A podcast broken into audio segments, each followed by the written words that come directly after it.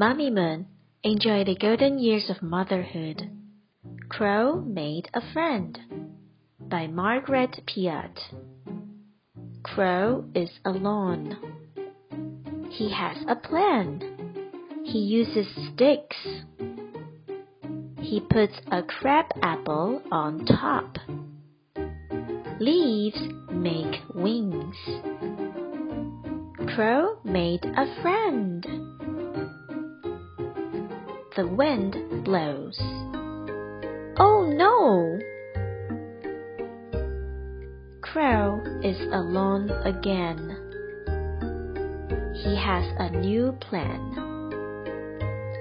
He piles the snow. He pats it. He puts in a seed. Sticks make wings. Crow made a new friend. The sun shines. Oh no! Crow is alone again. The bird calls. Caw! Caw! Caw! Crow made a new friend. They have a plan. They use sticks to make a nest. Now, Crow has a family. Boys and girls, do you have friends? Who is your best friend? What do you do with your friends? You may talk about it with your parents. Quiz time! Number one. What did Crow make his first friend out of?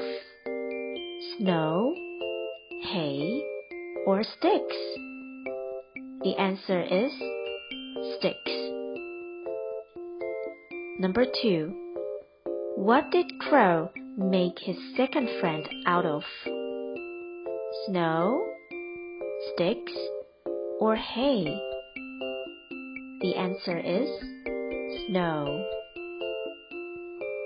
Number three. What did the two crows make together?